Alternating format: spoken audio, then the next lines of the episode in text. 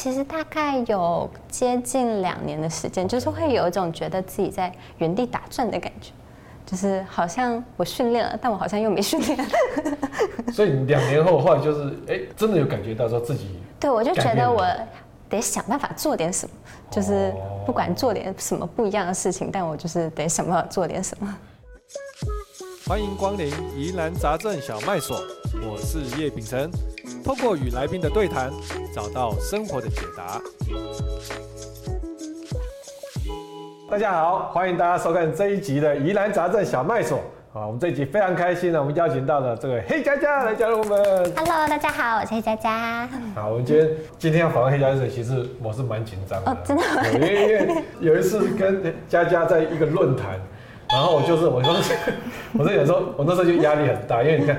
家家都是永远都是做那个前三分之一的，然后我们那种中年阿北就会一直 一直传下去，然后就压力很大。然后那天论坛的时候又因为家家那个那个场子是一个一个就是要教大家下围棋，所以我就很严肃。然后我我今天一直很焦虑说啊，这样今天来演讲那不是演讲，今天来来的时候会一直被据点这样。然后还好刚才的书画师跟我说没有没有，家家很好聊的。我说哦真的吗？我觉得是看聊什么话题。哦真的吗？对，哦真的。OK，好，我们一开始呢。通常我们都会准备几个这个问题哦，就是快问快答。然后想说，哎，这个佳佳准备好了吗？准备好了。OK，好，来问第一题，你觉得自己是一个果断的人吗？如果这题要想的话，应该是。啊？怎么说？怎么说？怎么说？哦，我觉得其实从下棋就可以看出来，我觉得我不是一个很果断的人，因为我下棋通常都会想比较久，就是我们下棋一般会有基本时限，可能两个小时或者三个小时。你都用到刚刚好。我全部都用完，我基本上没有一次。没用完，那、啊、你会用的很均匀，还是说到后面才一直啪一直啪？我觉得是会有几首棋想特别久，就可能有一首棋就想了二十分钟。哦，二十分钟。对，或者是一手棋，然后就想了半个小时。你下棋是这样子，跟你在面对人生的抉择也会是一样吗？就你棋跟人生是？我觉得其实也会，但就是我觉得我是属于就是我会一开始有点纠结，但如果我做了决定的话，我就是做了决定，我就会朝这个目标前进，就不会再犹豫了。就是一旦做了决定，就就就像下棋，反正也不能回棋。对，所以做了决定就就就下去了。对，就一路往前走。OK OK，好，那我们下一题，除了围棋之外，你有没有学过其他的棋艺？象棋啊，西洋棋啊。没有正式学过，就是玩过，玩过算。玩过啊，但是也是把它修理好玩的吗？呃，是小时候跟就是姐姐妈妈一起玩哦，就小时候还没有跟外面的玩过。没有，就小时候也玩过五子棋。学像像你就围棋，因为都会想好几步棋，嗯，那会不会说啊，像学围棋的人再去玩西洋棋或者象棋，也蛮容易上手，或者说？我觉得会有一些帮助，因为我之前在看那个《后翼弃兵》的时候，就是看女主角，就是她想那个棋路，然后就会出现那个棋子在移动，那我就觉得跟围棋真的很像，就是一样是我们脑中会有个画面，然后这些棋子它在动。OK，有跟自己、跟姐姐、跟家人玩过。好，第三题，对这一题呢，你会不会觉得跟逻辑不好的人讲话很麻烦？有有没有一些例子？有没有什么例子？哎、欸，就是我其实会比较怕，就是鬼打墙的，嗯、就是我们刚刚已经讨论过这件事情，嗯、为什么又回到一开始的原点？哎，常遇到这样的人吗？啊、呃，还好，就还好，我身边比较少这样的人。OK OK，好，刚才那那些人都喘的 松了一口气，这样子。OK，所以跟逻辑不好讲话很麻烦。就是会比较辛苦一点，我需要去了解说他到底想要表达什么。卡在什么？对对对对，就是我会觉得我们有点在鸡同鸭讲，然后问题到底在哪里？I see。好，那我们下一题，你觉得演戏有没有比下棋呢？哎，中间，中间，就是我觉得两个难的地方真的很不一样。就是我觉得下棋它是需要呃。我觉得下棋是天赋加努力，就是你需要有一些天赋，但同同时你也要很努力，你需要花很多时间去训练。我记得我小时候大概是从十四五岁开始，那时候是每天训练十个小时，每天训十个小时，对，所以就是醒来就一直下棋。对，那时候训练时间是早上九点到五点，然后回家之后会在自己就是在上网下棋，然后做训练。哦，那那他下棋的那个是会消耗很多的能量的。对，我觉得其实是蛮耗体力。我下过最久的一盘棋接近七个半小时，所以就是你需要坐在那里，然后从头到尾保持一个很专注的状态。哎，那我就有一个这个跟下棋不相关的，但是下棋很耗能量，是不是？哎，我好像没有看过下棋的人胖的，是不是？大家都还蛮瘦的。还是我这是我的，我看的棋手不够多。好像是偏瘦，就以平均来讲，应该是偏瘦。嗯，这个是因为我们下棋期间是没有休息时间。哦。然后等于说七个半小时，你最多就只能去外面的茶水间吃个巧克力，或者是吃个小点心。然后一般来讲，我是不吃的，因为我时间不够。就是我我时间基本上。吃完会需要大吃一，有没有下完会需要大吃一顿？就是下完其实会累到不想吃。就是有时候会有点没有吃的欲望，所以就等于说那一天可能就基本上没怎么吃，然后所以就会瘦。哦，原来是这样。那那你说，那那演戏的难在哪里？我觉得演戏它是呃不很不一样的呃难度，对就是特别是就是我一直以来都是。职业歧视，然后我会很习惯，就是保持一个面无表情的状态。哦，所以你是对，那是刻意的。对，然后也会就是刻意去压抑情绪，嗯、因为我必须要保证自己很冷静，所以就是哪怕我当时有一点点情绪波动，我也会马上把我的情绪压下去。就是我不能。那这个这个在你日常生活中，比如跟朋友啊，跟这个大家在就是交流交往的时候，会不会？是个 issue，就是啊，会是，就是我有时候会不确定我的情绪到底是什么，或者是我会不太理解，就是为什么会有这样的情绪，然后是直到我开始上表演课，然后才开始就是渐渐认识到就是自己各种不一样的情绪。你你有没有新的一招？以前你下棋是刻意不要让人家知道你的情绪，比如现在紧张或是焦虑，但是因为你现在上的表演课，有能不可以故意？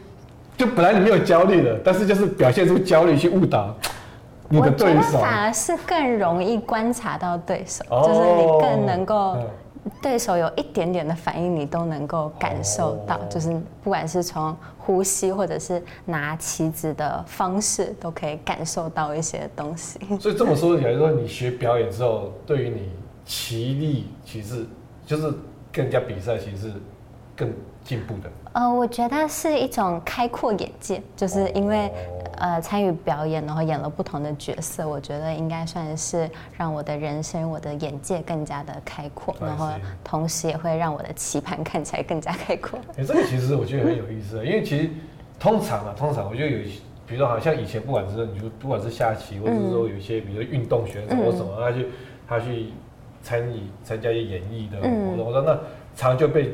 被粉丝骂说啊，就是啊，就是分心啊，不专心啊，在表现不务正业，不务正业这样子，然后是说是大学教授去开线上课程啊，创业啊，好就被这样骂这样子。对，但是我觉得你提你一个观点，其实这个是蛮好，就是说反而是因为你去尝试别的东西，然后这个世界变对你变开更开阔。对。然后比如你在观察对手，你可以有更多的面向可以观察到。对，我一直都觉得就是你的世界有多大，你看到的棋盘就会有多大。呃，这个很酷。好，下一题，你觉得有一天人类总会打败 AI 的吗？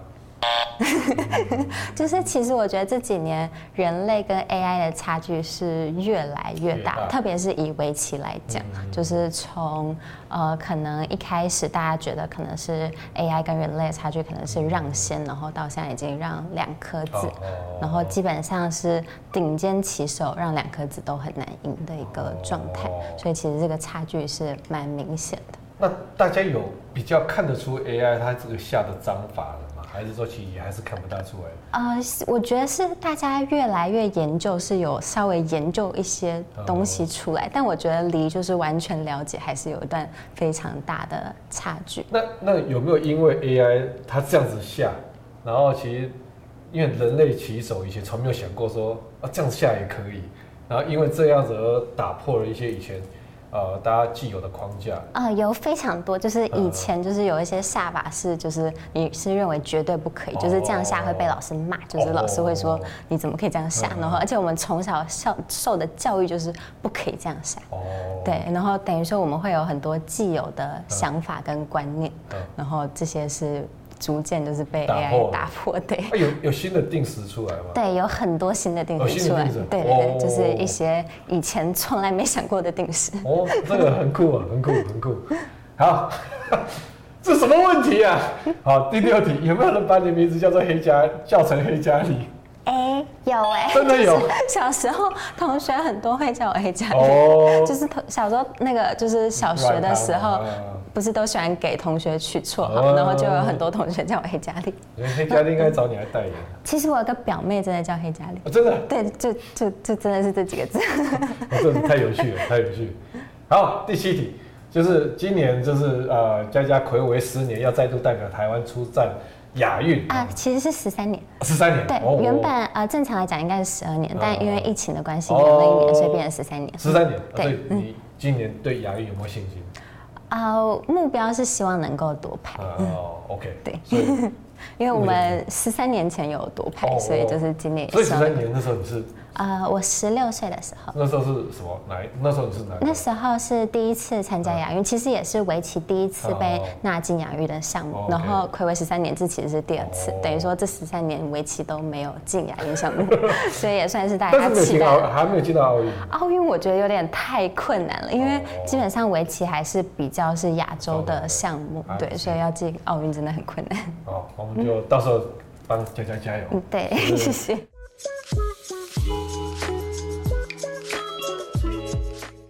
佳佳就是我们那时候六岁那时候就开始下围棋，那你那时候是？什么样的因缘机会？是是，比如说爸妈带你去下来，说你就是自己喜欢。呃，一开始其实我想学的是五子棋，就那时候我跟我妈说我想要去上五子棋课，然后他找不到上五子棋课的地方，所以他就说那要不要试试看围棋？好像也是用同一个棋盘，然后也是棋子，然后所以就带我跟姐姐去试上了一堂课。啊，然后就喜喜欢上了。对，那堂课上完之后，我就觉得围棋很有趣，我想要上，我就跟妈妈说，嗯，我想要上。然后姐姐就说，嗯，我觉得很无聊，我不要上。哦，所以你家就就你上，对，就只有我继续上。那你上就是一直上到后来我，我我我听说你后来去国外啊、呃，对，十一岁的时候，因为爸爸工作的关系，呃、所以我们全家去了美国。OK，然后到美国之后就找不到围棋老师，啊，都靠自学。对，就是在网络上面，就是找人对应，然后自己帮自己复盘，然后做题目。啊，这这样子的养成是。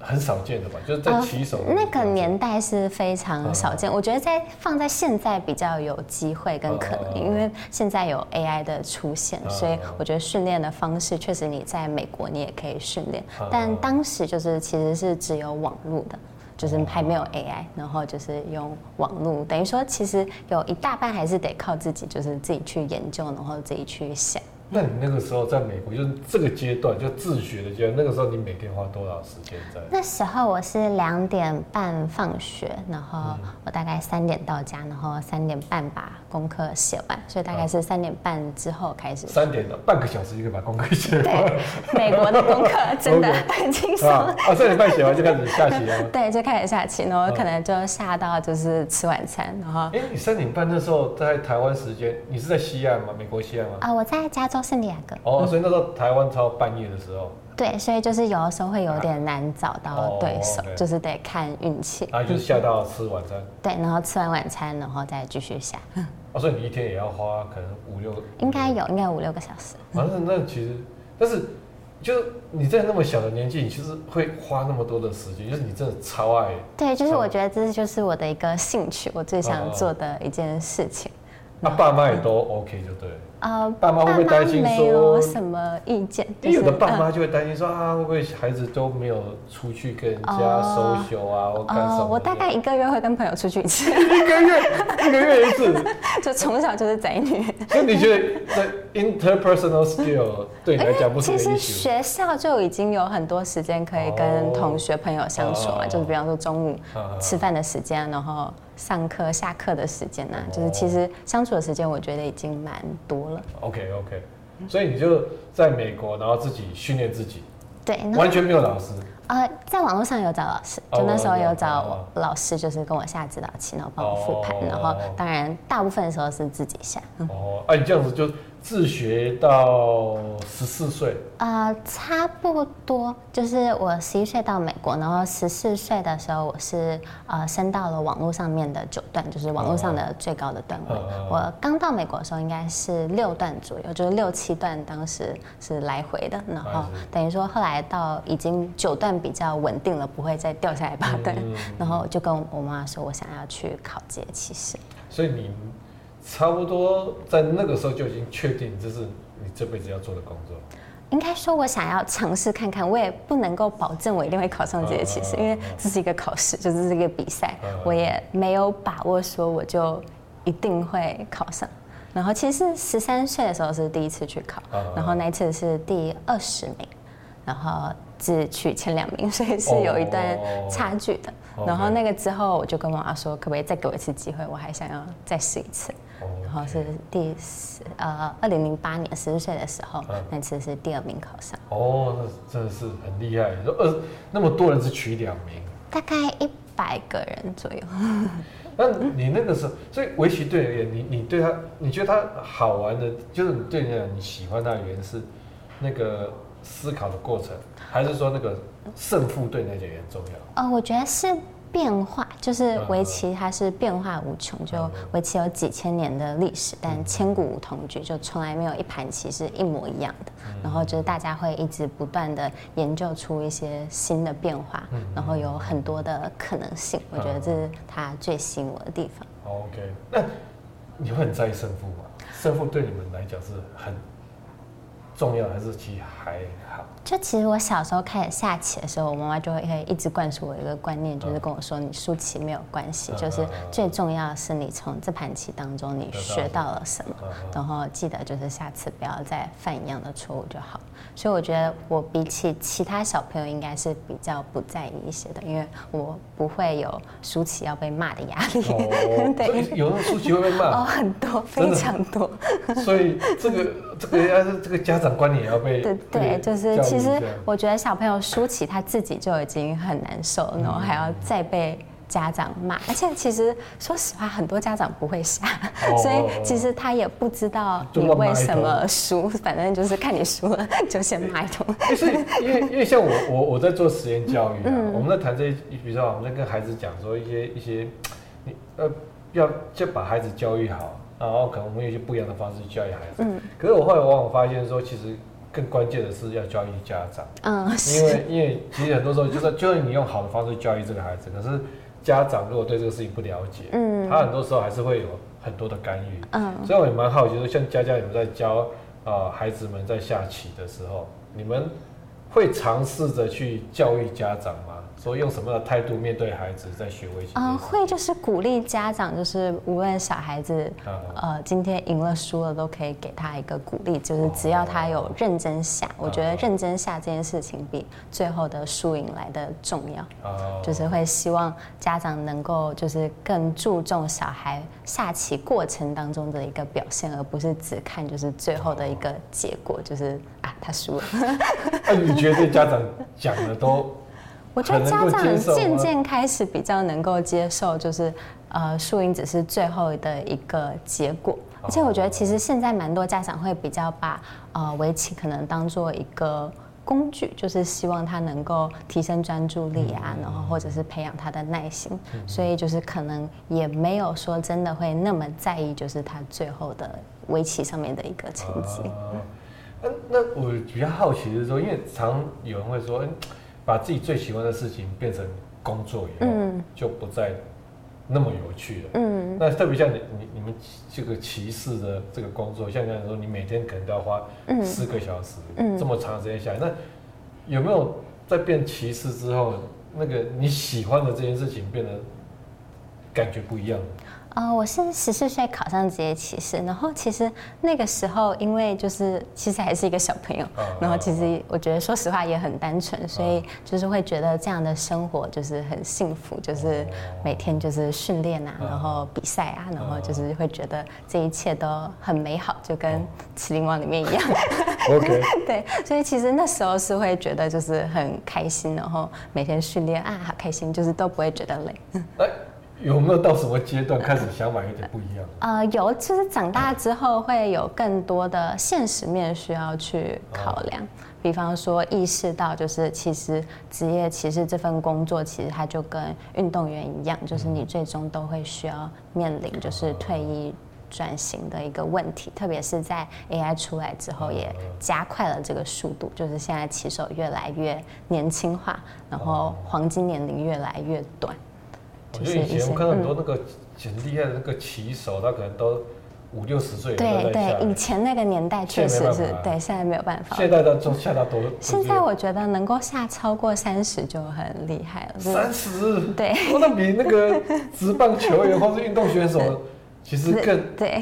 那个那个生命周期更短。对，我们这次亚运围棋队的代表大概是平均年龄大概是二十多岁。哦。对。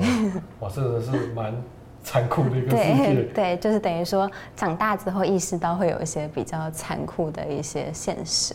所以你真的成为职业骑士之后，你你有没有哪一个部分跟你原来想象那个职业生活不大一样的地方？我觉得其实。没有差很多，因为当时我是一开始其实是看了《棋王》之后想要当职业骑士，所以那时候就会觉得，嗯，其实还蛮接近的。但我觉得，呃，里面没有拍到那么多就是国际比赛。然后后来其实我国际比赛是参加的更多，就等于说其实会经常需要到处飞。那我记得有一次我出去半个月，然后去了四个不同的地方，然后去参加四个不同的比赛。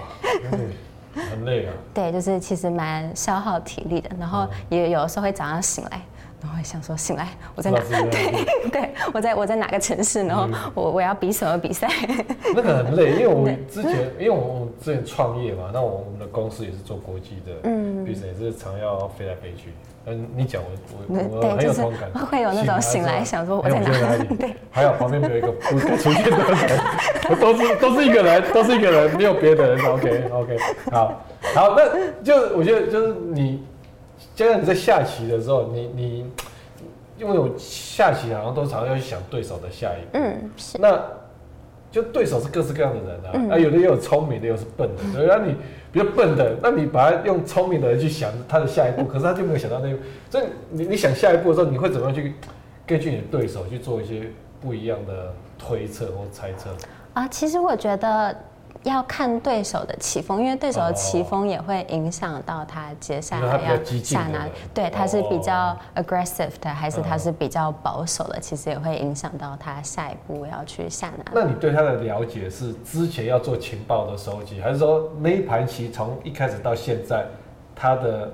他的所作所为让你去做判断。基本上前期会有一个情报的收集，比方说我跟这个人下过，或者是我在网络上面找了很多他的棋谱来看，然后大概看一下，觉得他是什么样的一个棋风，然后就觉得他可能会比较往哪个方向走。因为我们以前哦，这个可能离你年代有点久，因为我以前有个很经典的电影叫《赌神》，啊，那个然后赌神周润发，然后周润发就是。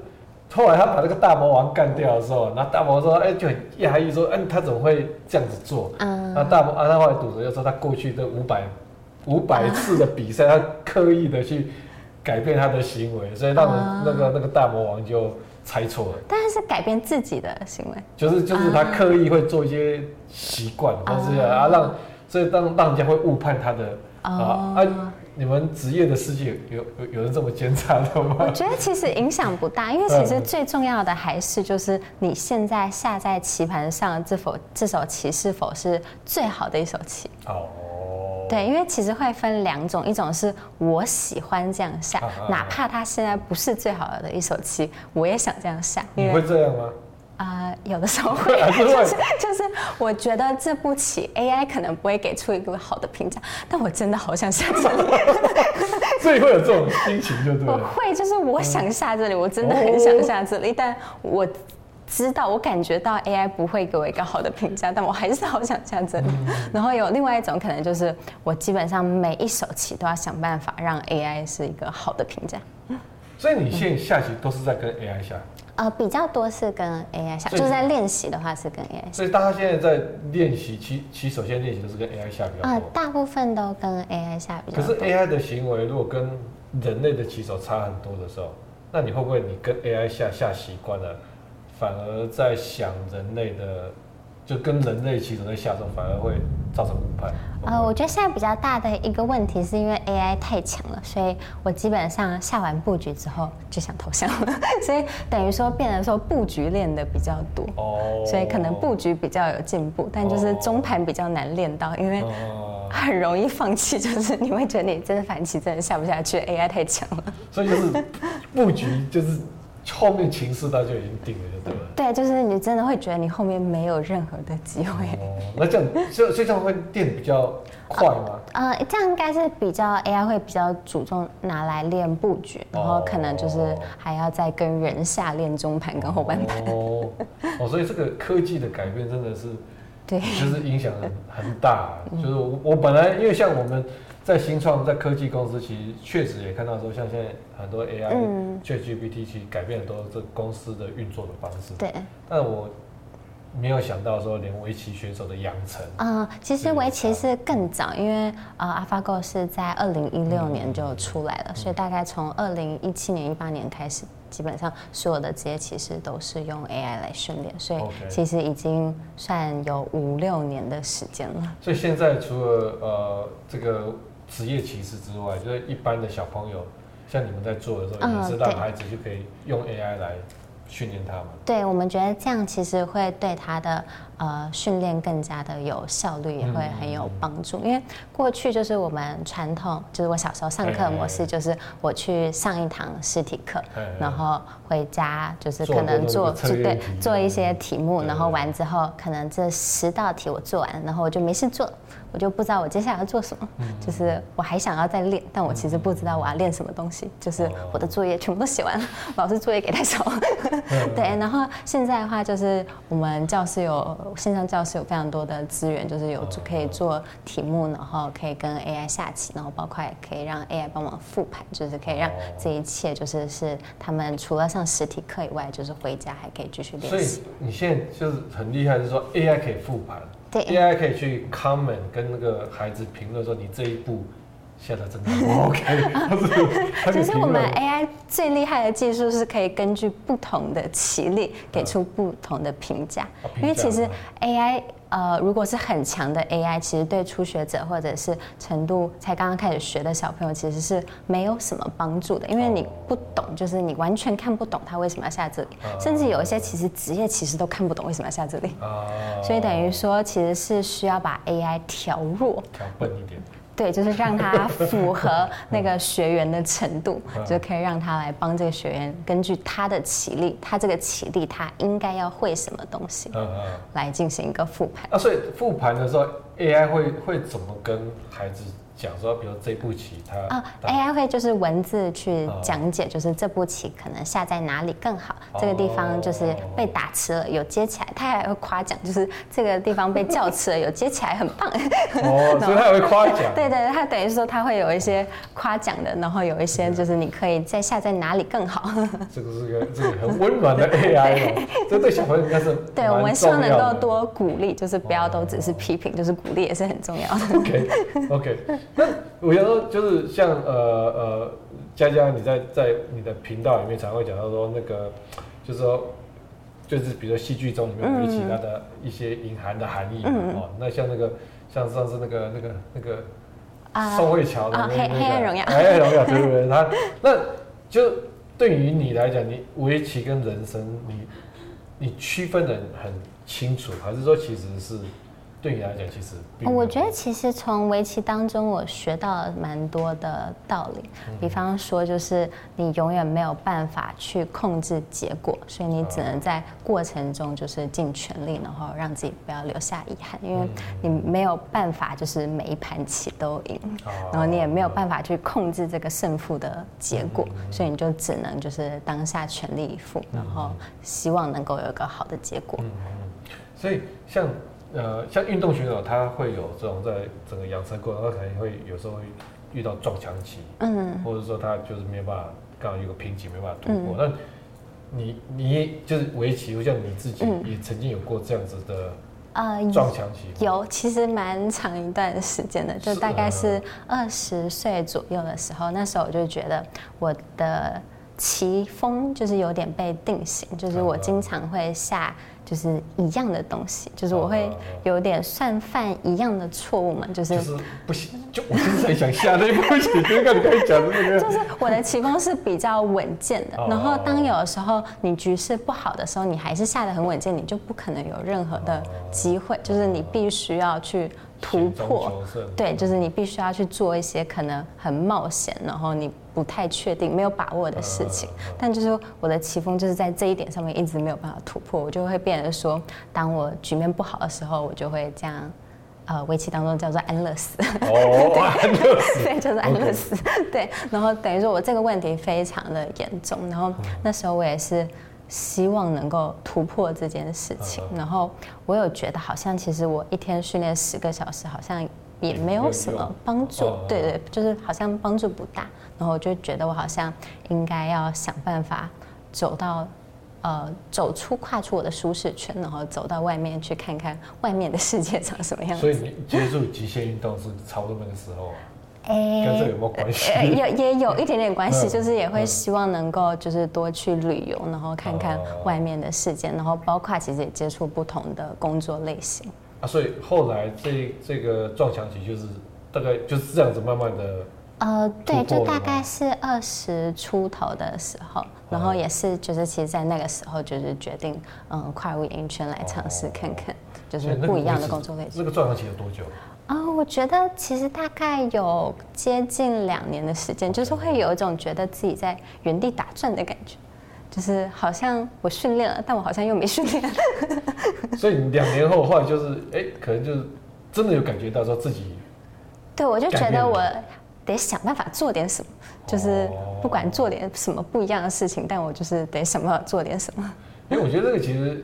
我觉得其实也不是下棋而已啦，我们其实很多人，包括我们在职涯上面、嗯、工作上面，也常会有这种倦怠、嗯、倦怠期啊、倦怠感，就好像自己就是卡在那边不上不下。对，就是在原地打转的感觉。对对对。那我觉得佳佳刚才在谈的，就是说，当我们面对这种撞墙期的时候，you have to do something。啊，你你如果没有做一些改变的话，嗯、这个是这个局面是永远都不会。对，改变的，嗯，对，所以我觉得这个这个对我来说其实蛮有启发的。对，但我觉得其实跨出自己的舒适圈永远是最难的一件事情，因为其实它会很不舒适，就是你会需要经历一段，就是你觉得哦好痛苦，就是。但你跨出舒适圈，你对于你来讲说，你跨出舒适圈最呃，比如第一次的尝试就是。演戏这件事情啊，其实刚加入经纪公司的时候，经纪公司就有帮我安排很多的课程，比方说发声课啊，或者是对美姿美仪课，然后有化妆课。你是从小就这样做，还是你是上了每次每一课从小就这样做？就这样做，下棋的关系，所以就会这样做。OK OK。对，然后那时候就安排上了很多课，然后那些课其实对我而言算是有一定的打击，就是会觉得哦，我好像就是什么都不会，就是会有一种。自己好像一无是处的感觉，就是好像就真的什么都不懂，然后什么都不会。会影响到你的自信吗？还是说后来慢慢学起来就就觉得还好？啊、呃，有没有影响到自信？嗯嗯，这是一个好问题，我没有这么想过。嗯嗯、呃，我是记得那时候就是我看了《卫生》，哦，就是韩剧的《卫生》，然后那部。剧其实对我影响蛮大的，因为我记得其实好像应该是在看第一集的时候我就看哭了，就是因为我觉得我会投射蛮多在。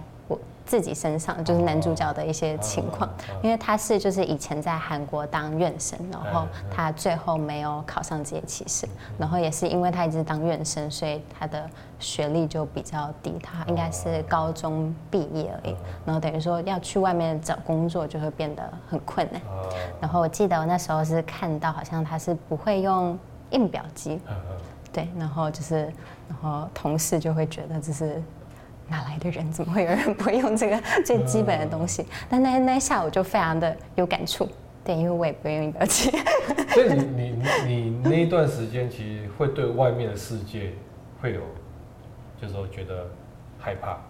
啊、呃，我觉得一方面是害怕，另一方面是呃好奇。好奇。对，就是会想知道外面的世界长什么样子。嗯对，那当然也会害怕外面的世界。我觉得两个两个都有，就是。啊、所以你差不多就是在经过多久的探索之后，你慢慢的对外面的世界开始会比较有自信？呃，我觉得差不多一年吧，就是一年开始，就是慢慢比较熟悉，就是这一切不一样的工作，然后就是不一样的课，就是开始会渐渐觉得好像比较上手。因为我我卫生那一出戏，我看的时候我也是看到快哭了，哦因为我看到，但我看到快哭的跟你不一样，因为那个时候我刚好在创业，然后创业的时候当老板很辛苦，就是说人的问题是最难，嗯，最难解，最难解，然后。然后我就觉得说哇，在那个那一出戏里面，我觉得韩国公司的老板好幸福啊，就是他们的员工都是，就是他们能够当上正式的员工，就觉得哦，人生就是什么多好。你说他每个就是哦，公司老板，公司怎么怎么做，怎么觉得他都逆来顺受。我觉得为什么我们台湾公司 都不是这样？为什么台湾的老板这么可怜？然后没有，所以那时候觉得哦，没有啦，创业的时候比较可怜。对，就是一开始创业都很辛苦。对对对，然后那时候也是看到快哭这样子，对。好，那就佳佳，就是你现在啊、呃，就是你觉得在线上学习围棋，跟实际去围棋教室学围棋，你觉得最大的差别是什么？啊、呃，我其实觉得每个人适合的学习方式都不一样。哦、因为以我自己来讲，就是其实我成年之后，也我要上实体课，其实是一件很困难的事情，哦、因为时间很不固定，哦、就是。呃，包括我之前会经常需要出去外面比赛，然后可能就是动不动就要请假。我记得我报过一次日文的，就是团体课，然后是十二堂，然后我最后只去了三堂，就是我好像请请假就是请了四五堂之后，然后。回去上就觉得有点跟不上，然后后来就就直接放弃了，然后没去上。然后当然也不止日文课，就是之前也有，比方说画画课或者一些一些其他课，就是你可能报了十二堂，但你最后可能就上了两三堂。就是我觉得对于成年人来讲，就是要去固定的上实体课，其实是一件很困难的事情。然后我就觉得，其实可能上线上课对我来讲会比较容易，然后可能也对很多就是忙碌的成年来人来讲，就是会更加的容易。然后也比较容易坚持，嗯所以我就觉得他们可能比较适合，就是把线上课当做主，然后呃实体的一些活动啊，或者是比赛为辅，就是可以两者做一个结合。然后小朋友的话，我觉得可以看就是他们的情况，就是如果家里附近是有实体的围棋教室的话，那他们可能比较适合把实体教室当做为主，然后线上课当做一个辅助的工具，就是可以在上面下棋啊，然后做题目。I see，所以。小朋友的话，有时候遇到人，对，还是跟人的互动，对，还是有。对，我觉得小朋友可能还是需要更多老师的引导，去让他们更加能够感受到围棋好玩的地方。还是，其实我觉得就是教人这件事情是一件，就是有的，其实我我们当老师也看蛮多，就是有的时候有的人他专业很厉害。可是专业很厉害，跟能够把人家教的很厉害，这已经是两回事。嗯、是。然后，那更不要讲，就是说，你还要能够开发一个系统或一个体系、嗯、一个方式，是能够把人教的很厉害。嗯。啊，那所以当佳佳你从本来是自己下棋很厉害，到你开始要教人家，或者甚至说开始要开发一个这样的一个学习的这样系统的时候，这过程当中，你有你有没有遇到什么样的阻碍？啊，其实，在。呃，做这件事情之前，我们就规划了大概有一年半的时间，就是一直在讨论，就是这个课程要怎么做。然后，而且包括我们不希望它只是一个线上课程，因为我觉得围棋跟其他项目不太一样，围棋它需要很多的实战的练习，所以那也是我们为什么决定后来把就是 AI 对应，然后 AI 复盘还有题目全部都一定要做进去 App 的原因，是因为我们觉得它需要一个更加完整的一个学习系统，才能够把围棋学好。那我觉得在这过程当中，最困难的应该是要怎么去调 AI 的强弱。对，因为我们希望就是 AI 可以符合不同学员的一个程度，所以就是变成说我们有好几只 AI，就是有根可以根据学员不同的棋力，然后给他们不同的 AI。不然的话，学员可能会一直输，然后他们可能就会觉得很挫折。对对对。OK，其实我记得一个朋友。我不知道这样子能爆他料，那个人你也认识，但我就不要讲名字。他就是前几天跟我讲说，因为他他的小孩上的学校，老师出了作业，然后就是也要打字，要想一些，要要写文章、写作业这些，然后他就他就很 proud 跟我讲，他就他帮他儿子训练了一只 AI，哦，然后然后就那 ChatGPT 嘛，嗯，但是 ChatGPT。写东西都很很厉害啊，所以看起来就像小孩子，跟小孩子有差。然后我就说，你这样子老师一下就抓包，然后他就很得意的说没有。我把他训练的跟我儿子一样，我说什么意思？他说他的儿子大概每三到五个字会有个错字啊，所以他就跟 ChatGPT，他一直训练 ChatGPT 说，你每次写大概三到五个字就要有一个错字这样子。好聪明。然后他就，然后就把那个 AI 就是刻意的让那 AI 做出很多的错误，然后老师一看就觉得，嗯，这样跟他儿子差不多这样。嗯，对，就是有一些错字，好像符合他的程度。我真没有想到，就我爸妈做这种事情。后来是他，他一直跟他儿子讲说，不准跟别人讲。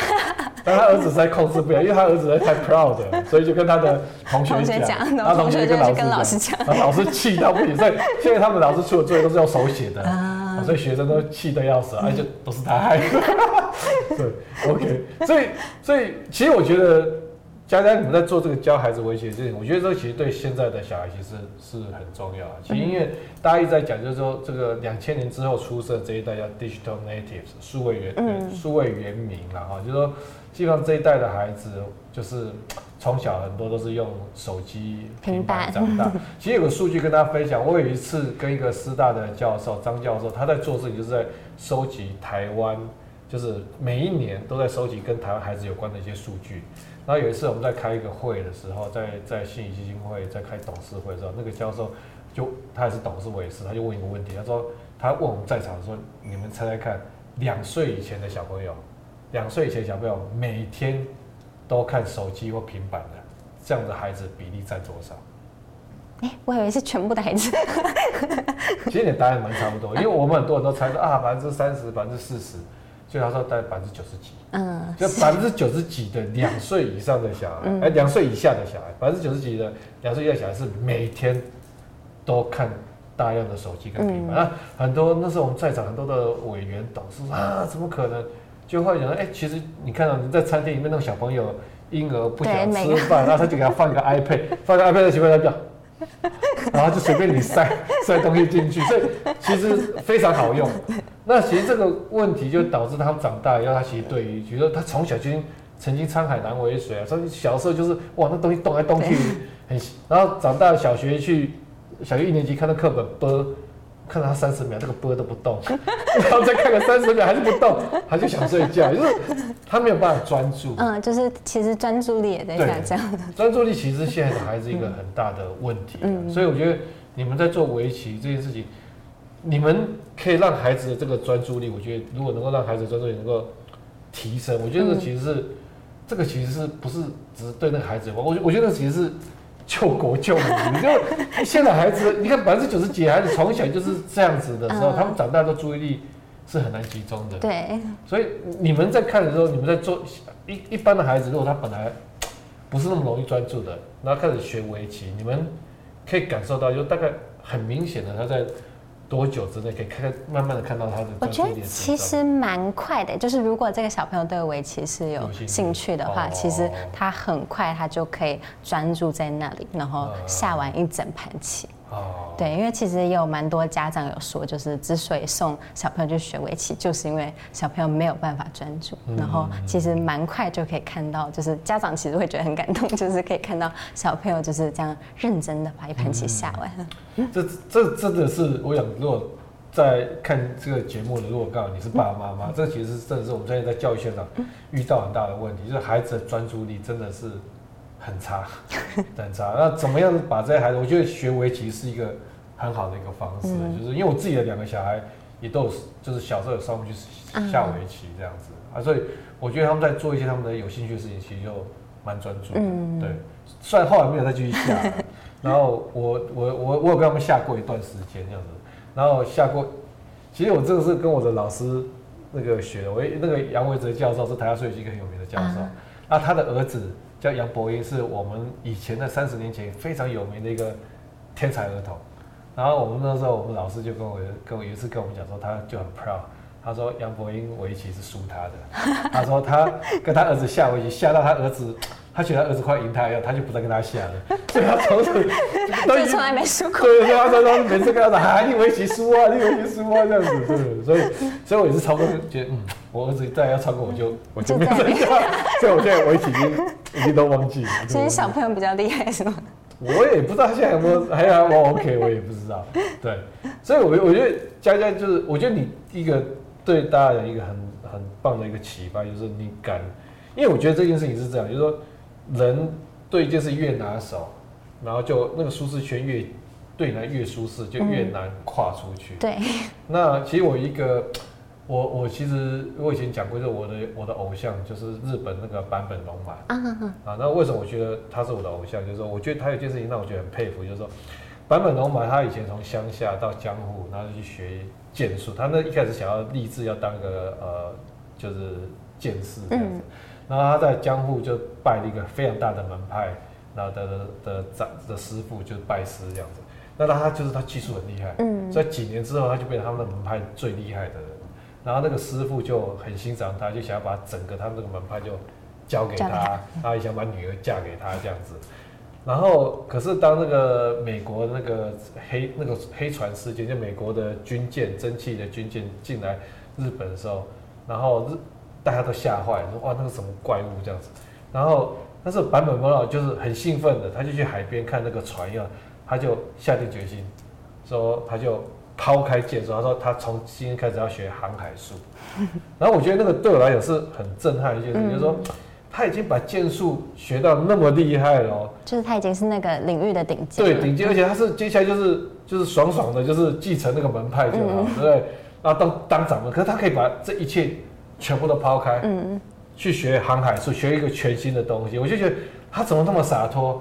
还是说他是这么讨厌他师傅的女儿吗？他师傅女儿是那么讨人厌吗？不，他怎么办？就就把这个剑术说抛开就抛开。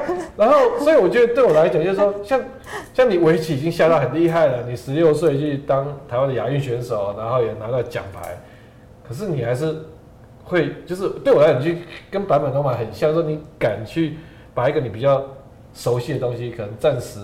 呃，也没有暂时就是不是说抛开，但是暂时你会去试别的东西。我觉得这个是让我觉得很不容易的一件事情。我觉得这件事情其实有受到我爸爸的影响，因为我爸爸其实他大学是念法律系的，然后他念到最后一年的时候，他觉得他不想要当律师，然后所以他就没跟父母商量，就自己偷偷退学。哦。然后退学完之后，因为我爷爷很生气，所以他就跑去环游世界。哦。然后环游世界两年之后，就是一边他等于是一边打工，然后一边就是赚取路费，然后去下一个地方，然后就这样两年之后他。回来之后，他决定他要读历史，因为历史是他喜欢的东西。嗯嗯、然后，因为也想说历史可能不太好找工作，然后所以在电念了电脑，哦、然后就是双修，然后让他的人生重新开始嘛。嗯、然后后来也是做过很多不一样的工作。I see，所以，所以对你来讲，你觉得学历是不是一件很重要的事情？啊、呃，我个人会觉得没有很重要，因为我觉得在现在这个时代，其实呃资讯是很容易获得的一个东西，嗯、所以就是你如果想要学什么，其实都是有很多资源可以让你去学习的。呃，其实比较大的问题反而是很多时候大家已经失去那个好奇心。对，就是大家没有想学。对对对，如果真的想要学，你学很多东西，你能力也够强，然后其实。但不是说学历不重要，学历也是它有用处，但是那个用处可能那个效益就会，嗯，可能不如你学更多东西，把东西学得很厉害，可能更有效，对。嗯、那你因为你自己刚才围棋都是自己学的嘛，哈，那对于 在这个时代，刚才提到就是说，如果这个世界变化这么快，然后你想要很多人想要这个跟上这个世界，然后他想要学，那你你对自学这件事情，你有没有一个？什么样的建议？就是怎么样帮自己创造一个适合学习的环境，或者说怎么样去 supervise 自己的学习，让自己可以持续的往往前，而不会是半途而废。我觉得学习最重要的一件事情是要有热情，然后要想办法保持这个热情。嗯、就是像我自己在。自学围棋的时候，我觉得之所以能够坚持下去，是因为我很喜欢这件事情，我对这件事情很有热情。嗯。然后或者是说我学一些其他东西，可能是因为我知道我之后用得到，就是我之后工作上面用得到，所以我可以就是一直坚持下去。嗯。就我日文大概现在是学了四年左右，然后是。我朋友很惊讶，说你竟然坚持到了现在。然后我是觉得，就是这个是我之后就是工作上面可能会用得到的一个技术，所以就会持续的坚持下去。所以，但我觉得是也是你自己是比较一个自律的人。哦，对，我觉得应该算是自律的人，因为我会规划自己的 就是学习时间。你觉得自律算不算一种 talent？自律，我觉得是，我其实觉得是后天，天还是后天？我觉得是后天。后天，对。所以你是怎么样后天变成自律的人？我觉得是因为我小时候就是想要当职业骑士，那我知道就是我父母不会就是无缘无故的同意这件事情，就是比方说带我去职业。考职业棋士比赛这件事情，他不会就是我说我要去考，他们就会同意，然后带我去考。就是我是需要付出努力，然后让他们看到一些成绩，或者是让他们看到我的努力，我才能获得去考职业棋士这个机会。所以我会就会觉得一切都是需要靠我自己的努力去争取这些东西。那你没有努力的话，你就不可能能够争取到这些东西。所以你自律是因为你你。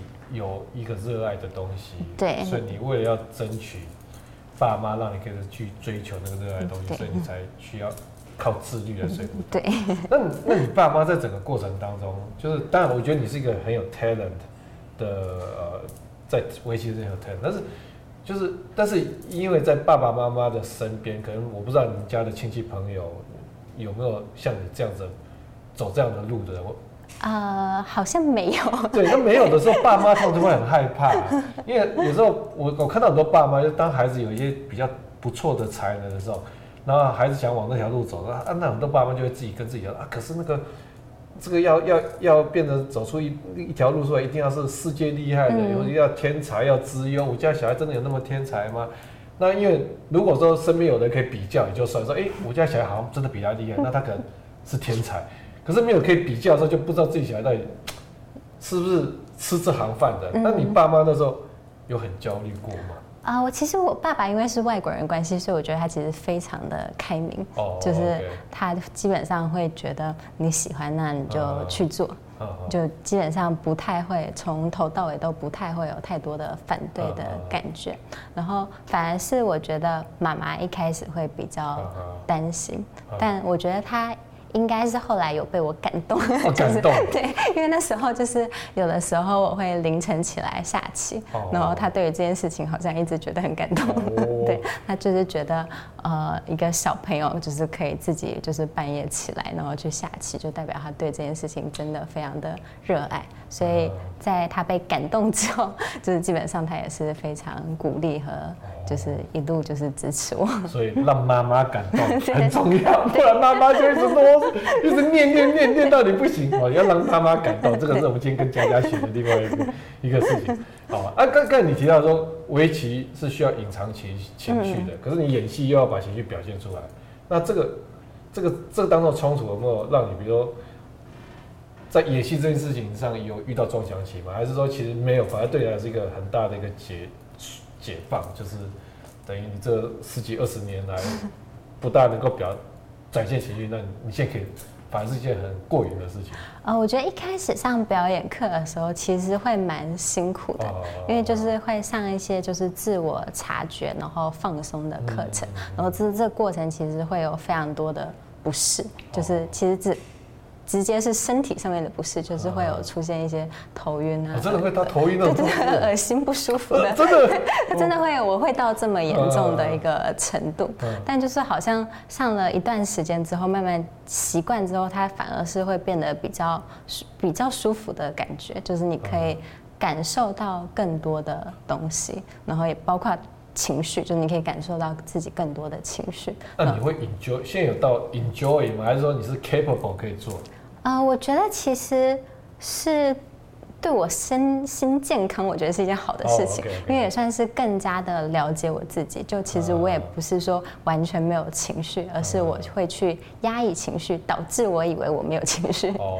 对，但我其实觉得压抑情绪这件事情并不是很健康，因为就是还是要想办法去多感受，然后去面对自己的情绪。但这样会不会有一个，就是因为你。下棋长期就在压抑自己的情绪，说、嗯、会不会到现在变成说，一本就这样上了在表演课时候，到底对某件事情，我的情绪到底要，就是可以到什么样的地步的情绪是是呃是适当的，或是到什么情况下，这个我情绪这样子过，too over，那那把尺你有了吗？啊、呃，是在说表演的时候还是平常的时候？呃，就两个都是啊。哦，因为表演的时候其实是会跟导演讨论说，这个会不会你想要多还是少？就是这个其实是有人讨论跟商量的，就是你觉得太多，那我少一点；你觉得太少，我多一点。然后生活当中的话，就是现在感受到情绪的话，我会去想说，我现在为什么有这样的情绪？就是比方说，我现在觉得焦虑或者是烦躁，那我为什么焦虑？是哪一件事情让我焦虑？哪件事情让我烦躁？然后我会就是去想，然后可能把可能性写下来，然后去想说到底是哪一件事情让让我觉得我的情绪不舒服。嗯，这个其实是蛮重要的，因为我们其实现在台湾也是现在很多的孩子在教育现场遇到的问题是情绪控管的能力，就是大家很容易情绪要突然就。就大爆炸，然后其实很多时候就是说，怎么样从一个客观的角度去看，嗯、看自己现在的状态，然后了解自己，去跟人家讲说，哎，我我现在为什么会这么烦躁？我我现在为什么会有这样的情绪？啊，这件其实是也是我们现在在教孩子一个一个一个蛮好去自我觉自我觉知的一个一个方式。所以你们在围棋的时候，是单纯下教他们下围棋，教小孩子，还是说你们也会跟他们谈这些？情绪的控制啊、呃，因为我们主要是线上课，所以线上课部分其实基本上还是会以技术为主。那当然，我们合作的很多就是儿童围棋教室，他们一定是也会呃跟小朋友跟家长进行很多的讨论，就是包括小朋友的状态。下次围棋不要偷笑，你偷笑被 对手发现，就知道你有什么诡计这样子。